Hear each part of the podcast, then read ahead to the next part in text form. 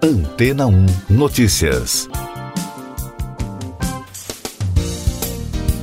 Bom dia! Uma pesquisa da Rede de Ensaios de Prevenção ao HIV indicou que estratégias de prevenção ao vírus para mulheres que usem injeções aplicadas a cada oito semanas são mais eficazes do que comprimidos diários. As conclusões do trabalho reforçaram as de um estudo anterior, de julho, que também constatou o mesmo resultado para homens. A injeção continha a substância experimental caboteragravir, diferente dos comprimidos conhecidos como truvada que tinham outra combinação. Os testes com as injeções tinham previsão de terminar em 2022, mas foram encerrados mais cedo do que o previsto por causa dos bons resultados. Os ensaios foram realizados em sete países da África subsaariana, que estão entre os que têm as maiores prevalências de HIV entre mulheres do mundo, de acordo com o levantamento do Banco Mundial. Em outro relatório da UNAIDS, o Programa das Nações Unidas para a AIDS, publicado em 2019, mulheres e meninas representavam 59% de todas as novas infecções por HIV na região e 5 a cada 6 novas infecções em adolescentes de 15 a 19 anos ocorriam em meninas e mulheres de 15 a 24 anos tinham o dobro de chance de estar infectadas do que os homens da mesma idade. E daqui a pouco você vai ouvir no podcast Antena ou Notícias. Comitê Internacional pede que Anvisa retome os testes da Coronavac. Decisão de suspender testes da vacina foi técnica, diz diretor da Anvisa. Presidente do Butantan diz que paralisação dos testes causou indignação. O Comitê Internacional Independente recomendou à Anvisa, a Agência Nacional de Vigilância Sanitária, que autorize a retomada dos testes com a vacina chinesa Coronavac. A agência agora irá analisar o pedido com o Conselho Nacional de Ética em Pesquisa, que já havia pedido a volta dos ensaios que foram suspensos na última segunda-feira. E o ministro do Supremo Tribunal Federal, Ricardo Lewandowski, também entrou na discussão. Ele recomendou que a agência preste esclarecimentos em 24 horas sobre a interrupção dos ensaios. O diretor da agência, Antônio Barra Torres, disse na terça-feira a jornalistas que a decisão do órgão que suspendeu os testes da vacina chinesa, desenvolvida no Brasil em parceria com o Instituto Butantan, foi técnica. Ele alegou que os documentos enviados pelo Instituto sobre um evento adverso estavam incompletos e insuficientes. Já o presidente do Butantan, Dimas Covas, afirmou em entrevista coletiva na sede do Instituto em São Paulo que a decisão da agência causou indignação. Na segunda, Covas afirmou que a morte do voluntário da vacina Coronavac não tinha relação com os testes. Segundo um laudo do Instituto Médico Legal divulgado pela imprensa, a causa da morte do voluntário foi suicídio. Essas e outras notícias você ouve aqui na Antena 1. Oferecimento Água Rocha Branca. Eu sou João Carlos Santana e você está ouvindo o podcast Antena Notícias. A Comissão Europeia deve fechar um acordo nesta quarta-feira com a farmacêutica Pfizer para a compra de 300 milhões de doses da vacina contra o coronavírus, que é desenvolvida em parceria com a empresa alemã BioNTech. Segundo o porta-voz Eric Memmer, o pré-acordo firmado em setembro deve ser aprovado sem problemas. Itália pode perder o controle da pandemia, alerta órgão de saúde. O relatório do Instituto Superior de Saúde do governo italiano afirma que o país se encaminha para uma rápida piora da pandemia de coronavírus. Segundo o documento, a situação pode se tornar incontrolável. O órgão classifica a maior parte do país no cenário 3, de quatro possíveis, o que confirma uma situação muito grave em todo o território italiano. O procurador-geral dos Estados Unidos, William Barr, autorizou investigações de qualquer denúncia substancial de irregularidades durante a eleição presidencial, enquanto o atual presidente Donald Trump e aliados continuam questionando a integridade do processo. Em protesto contra a ordem de Barr, o responsável por investigações de fraude eleitoral, Richard Pilger, pediu demissão.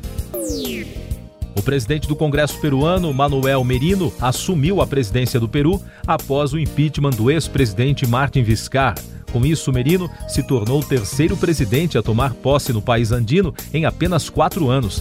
Em seu primeiro discurso, ele garantiu que vai trabalhar pela independência das próximas eleições.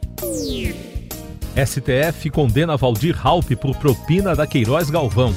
A segunda turma do Supremo Tribunal Federal definiu pena de sete anos e seis meses em regime semiaberto para o ex-senador Valdir Raup, do MDB de Roraima. Ele foi condenado em outubro por solicitação e pagamento de 500 mil reais em propinas pela empreiteira Queiroz Galvão para a campanha eleitoral de 2010, segundo investigações apuradas pela Operação Lava Jato. E a assessoria do tribunal informou que o ministro Alexandre de Moraes foi diagnosticado com a Covid-19. Moraes está sintomático e, durante o período de isolamento, manterá as atividades profissionais normalmente na residência onde mora, em São Paulo. Além de Alexandre de Moraes, outros ministros do STF também foram diagnosticados com a doença nos últimos meses, entre os quais o presidente do tribunal Luiz Fux e os ministros Dias Toffoli e Carmen Lúcia. O Procon de São Paulo notificou as empresas Motorola, Samsung e Claro para fornecerem detalhes sobre oferta de smartphones com tecnologia 5G. Entre as dúvidas do órgão de defesa do consumidor estão se o produto atrelado à tecnologia 5G já se encontra disponível no Brasil e, caso contrário, porque consta explicitamente da publicidade essa informação. Indústria siderúrgica retoma a demanda na América Latina. Executivos do setor na região estão confiantes de que o próximo ano deverá ser de consolidação da recuperação de 2020. No Congresso da Alacero deste ano, foi consenso entre os representantes das empresas que a demanda por aço nos países da região apresenta uma retomada em V, em alguns mercados até com mais força, como no Brasil. A Alacero é a entidade que reúne as siderúrgicas na região. O ministro do Desenvolvimento Regional, Rogério Marinho, anunciou a liberação de 21 milhões e meio de reais para o governo do Amapá alugar geradores e comprar combustíveis. Desde o dia 3, o estado enfrenta a situação de emergência com problemas na geração de energia elétrica após um incêndio em uma subestação que deixou milhares de pessoas sem energia. Ainda sobre esse assunto, a Agência Nacional de Energia Elétrica abriu uma investigação para apurar as causas do apagão no Amapá. O diretor-geral da ANEEL, André Pepitone, disse que a concessionária responsável pela operação da subestação, a Linhas de Macapá Transmissora de Energia, será notificada para prestar os esclarecimentos necessários à investigação. Bancos aprovam regras para proteger idosos. As instituições financeiras se comprometeram a adotar a partir de 2021 uma série de ações para proteger os clientes idosos. Essa proteção foi adotada após um levantamento da Febraban, a Federação Brasileira dos Bancos, indicar que houve um aumento de 60% em tentativas de golpes financeiros contra idosos durante a quarentena. O mercado de capitais brasileiro captou 35 bilhões de reais em outubro, aponta o boletim mensal da Associação Brasileira do Setor, a Ambima. O resultado representa um aumento de 43% na comparação com o volume alcançado em setembro. O mercado de capitais é constituído pelas bolsas de valores, sociedades corretoras e outras instituições financeiras. Eleições americanas. O primeiro-ministro britânico Boris Johnson conversou com Joe Biden para parabenizá-lo por sua vitória na eleição presidencial americana e expressou seu desejo de fortalecer a relação entre ambos os países. Segundo o gabinete do chefe de governo conservador, Johnson cumprimentou calorosamente Biden e saudou sua vice-presidente Kamala Harris. Já o secretário de Estado dos Estados Unidos, Mike Pompeo, não reconheceu a vitória do democrata na eleição presidencial e disse na terça-feira que o segundo mandato do presidente Donald Trump virá depois de uma transição tranquila. Pompeu disse que participará de viagens oficiais nesta semana para a França, Israel e Turquia, países que já reconheceram a vitória democrata. Lockdown é eleita palavra do ano por dicionário inglês o Collins selecionou o termo como a palavra mais importante de 2020. A expressão estrangeira que significa isolamento radical no contexto para impedir o avanço do novo coronavírus foi contabilizada mais de 250 mil vezes neste ano, contra apenas 4 mil do ano passado, de acordo com a equipe do dicionário inglês. Outras expressões consideradas pelo Collins foram distanciamento social e coronavírus.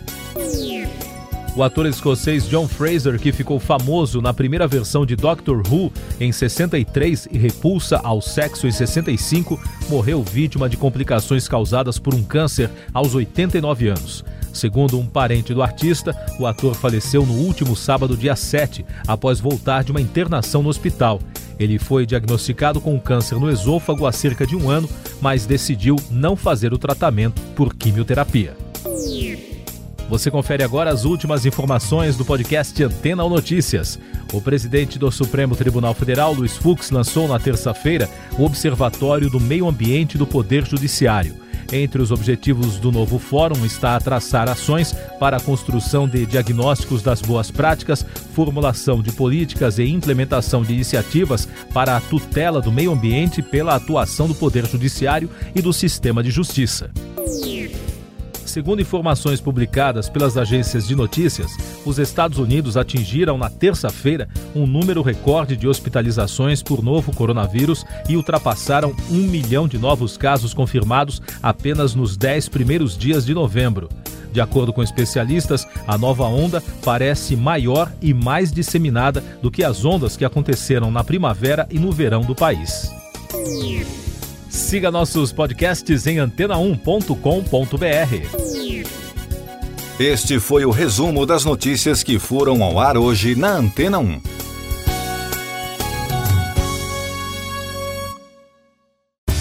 Depois de tanto conteúdo legal, que tal se hidratar com água rocha branca? O consumo regular de água durante o dia traz benefícios para a saúde, como, por exemplo, manter a pele bonita e hidratada. Rocha Branca, da fonte direto para sua casa.